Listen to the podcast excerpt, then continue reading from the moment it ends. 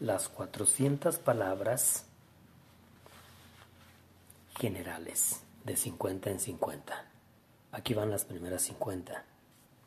Account, act, addition, adjustment, advertisement, agreement, air, amount, amusement, animal, answer, apparatus, approval, argument, art, attack, attempt, attention, attraction, authority, back, balance, base, behavior, belief, birth, bit, bite, blood, blow, body, brass, bread, breath, brother, building, burn, burst, business, butter, canvas, care, cause, chalk, chance, change,